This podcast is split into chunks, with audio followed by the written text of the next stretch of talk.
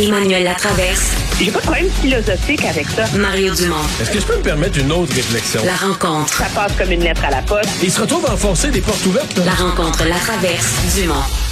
Emmanuel Latraverse se joint à Mario et moi. Salut Emmanuel. Bonjour. Bonjour. Euh, on suit avec intérêt la course euh, chez les conservateurs. Euh, deux approches très différentes. là. D'un côté, Pierre Poliev, de l'autre, Jean Charest. Euh, Emmanuel, euh, quand tu regardes ça, est-ce que est-ce que la stratégie de Pierre Poliev, finalement, serait la bonne?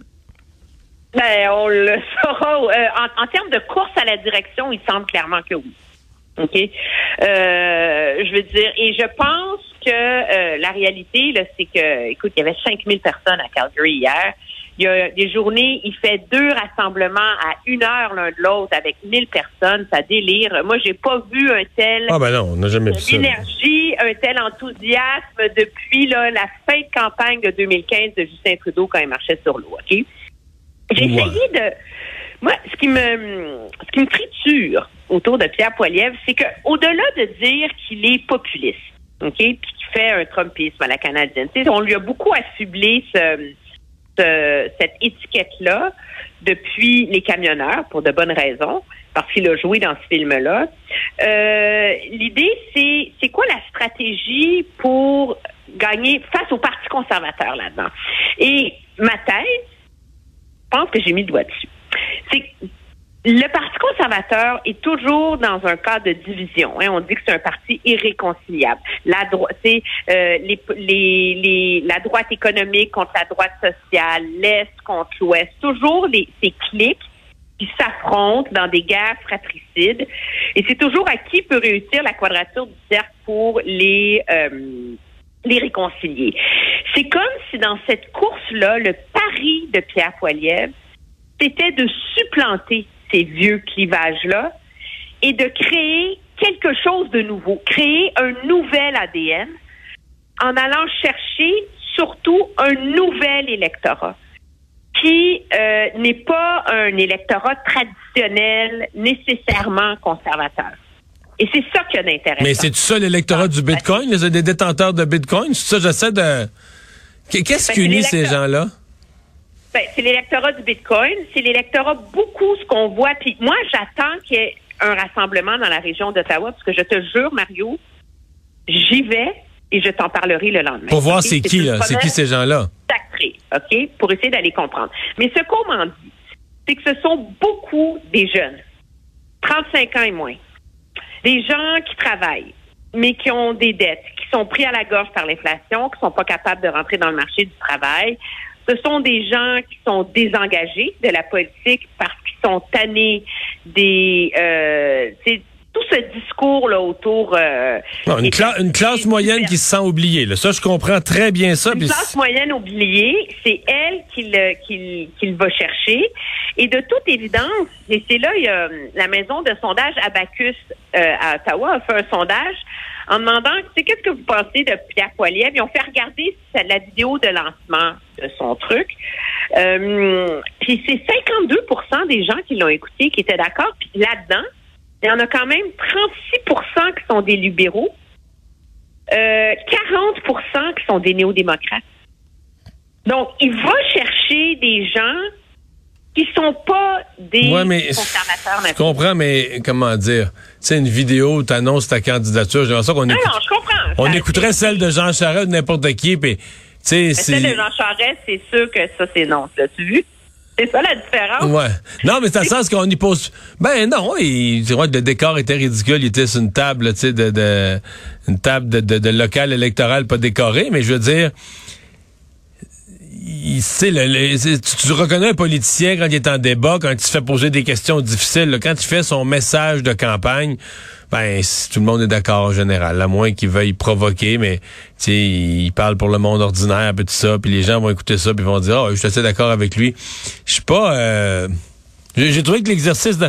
Moi, moi là, la question, la vraie question que je me pose à propos de lui, t'as dit tantôt, c'est est-ce que c'est un Donald Trump? Ou c'est un Stephen Harper. Donc un quel Stephen Harper dans le sens d'un calculateur un peu qui a voulu aller chercher, qui a fait pas mal de gestes pour aller chercher la clientèle de Maxime Bernier, euh, qui va chercher complètement. D'ailleurs, il reste, on s'entend que si Poliev passe là, il n'y a plus de Maxime Bernier dans le décor. Là. Euh, ou est-ce que c'est un Trump Si c'est un Trump, mais là, à mon avis, c'est intérêt zéro. Là. Ça doit être combattu jusqu'à la dernière énergie de notre système. Pour quiconque croit dans la démocratie, c'est la destruction des institutions. Et moi, j'ai pas ma réponse. Pour moi, c'est toujours pas clair qu'est-ce qu'il est exactement. Mais ce que j'ai vu, son appui aux camionneurs, à moins qu'on me convainque que c'est un geste extrêmement opportuniste et temporaire et euh, ça fait Trump. Ça fait du gros, gros, gros, gros Trump. Moi, moi, moi, ce que je trouve qui fait plus Trump, parce que moi, j'ai une lecture qu'on n'est pas d'accord sur le sort de l'appui aux camionneurs. On ne fera pas ce débat-là. Moi, je pense qu'il y avait une différence entre l'appui aux camionneurs puis l'appui au blocus. Puis là-dessus, il a été assez habile à, être juste ben, sur la ligne. Que, il a, jamais dénoncé les blocus. Là. contre la Banque du Canada, c'est parce que c'est quand même la Banque du Canada est une institution indépendante. OK? C'est, elle a, elle est, sa, sa crédibilité repose là-dessus. On a un système bancaire au Canada qui fait l'envie du monde en entier. Et ces attaques pour contre la Banque du Canada qui imprime de l'argent pour les élites, ça c'est Trumpiste. Et ça, c'est s'attaquer à des institutions. Mais ça, tu peux pas avoir plus euh, Maxime Bernier que ça. Là. Maxime Bernier est là-dessus depuis un an ou deux.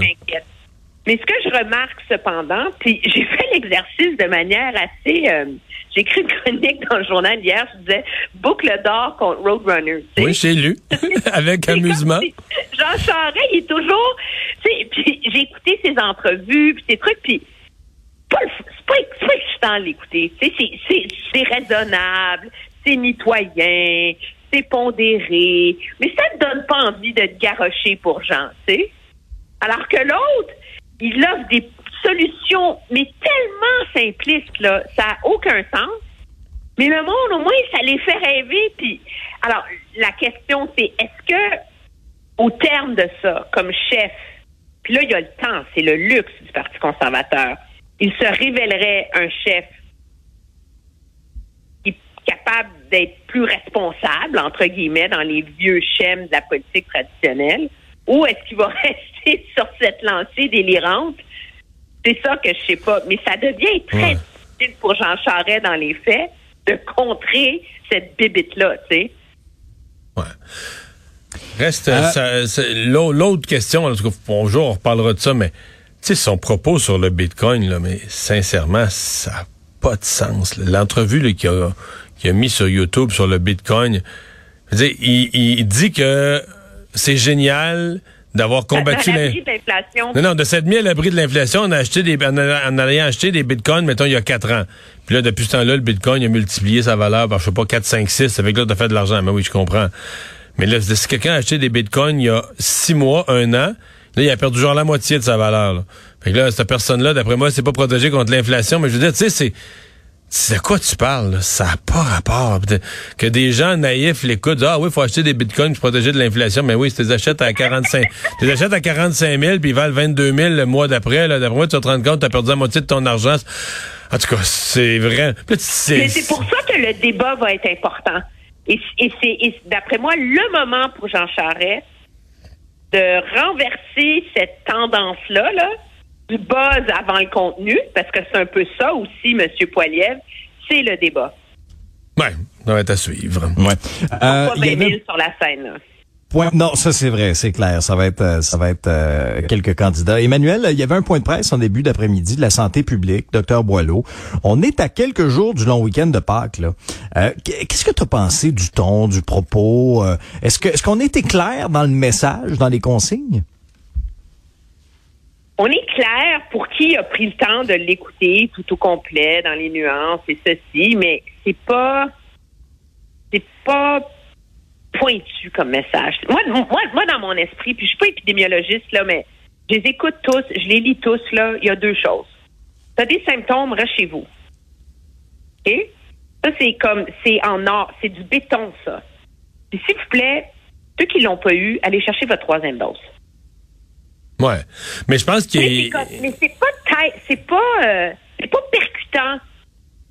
Et donc, moi je suis pas surprise que le monde ils sont passés à autre chose là. mais est-ce qu'il n'y aurait pas eu aussi à donner euh, des conseils? Parce que les gens veulent plus des interdictions, des fermetures. Est-ce qu'on est au point où les gens veulent plus des conseils? C'est des suggestions? Moi, je pense qu'on aurait pu faire des suggestions sur un parc prudent, là des Pâques, des fêtes de Pâques où on minimise les risques. Euh, bon, on peut dire on les sait déjà. C'est sûr que quelqu'un qui, qui, qui, était attentif depuis euh, depuis deux ans, il en sait un bon bout. Mais quand même, de dire parce qu'on est dans un état de propagation. Là. Le nombre de personnes, à mon avis, le nombre total de personnes infectées dans le Québec depuis dix jours est à, ton, à son sommet. Peut-être qu'on a vécu ça dans le temps des fêtes, un équivalent pendant une couple de semaines. Mais il y en a. Avec, si tu fais une fête de Pâques, là, puis chez vous, il y a, y a 20 personnes. Je veux dire, t'as, as, trois chances sur quatre qu'il y en ait un des 20 qui a la COVID, là. Il y en a, tellement qui circulent que c'est à ce point-là. Mais j'ai, je trouve que c'était un peu... Euh, un petit peu mou. Ouais, ouais, ouais, je me rallie à ça. Par contre, les partis d'opposition, les partis d'opposition qui disent là, faudrait qu'on, faudrait qu'on prenne des, qu'on annonce des mesures puis qu'ils comprennent. Disent non, là, chez nous, là, vous êtes avec Éric. Non, non, ils disent que, moi, je vais t'avouer, c'est vrai que c'est surprenant, ceci étant dit, que le gouvernement s'en lave les mains maintenant, complètement. Et moi, je pense objectivement là, que M. Legault aurait pu profiter de son petit scrum en marchant pour s'arrêter deux secondes et dire le message de la santé publique est clair. Si vous avez des symptômes, pense à sort de sa bouche, mais il veut plus s'en mêler. Le message de la stratégie politique est clair. C'est le PM parle plus de COVID. Oui, mais c'est mourant d'entendre l'opposition reprocher je le sais. non, mais à M. Dubé puis à M. Legault de ne pas parler de COVID. Alors, ben, je sais, c'est ce que je disais plus Alors, voulait que M. Legault puis M.